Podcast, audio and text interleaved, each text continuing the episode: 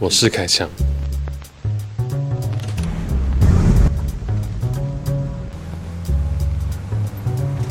二十岁那年，接替了父亲的工作，成为第三代茶农。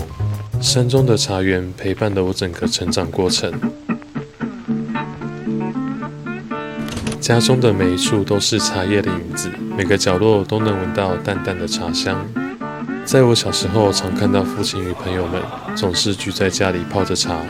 漫无边际地聊着天，但到这一代接手的我发现，许多年轻人好像已经没有泡茶这个文化了。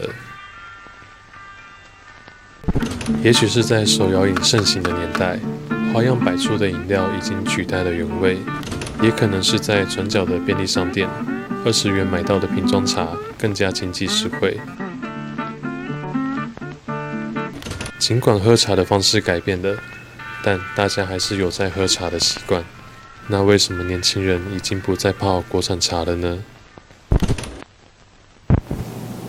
没空啊，好啊，下次再讲，下次再讲。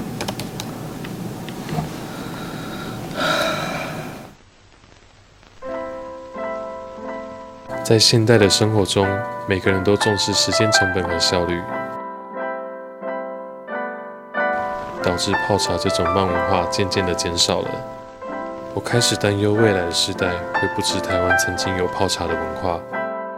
而作为茶农，我想跟这世代的人说：如果你被生活压得喘不过气，我希望你能停下脚步，约上好友一起来泡茶，在喝茶的过程当中找回平静。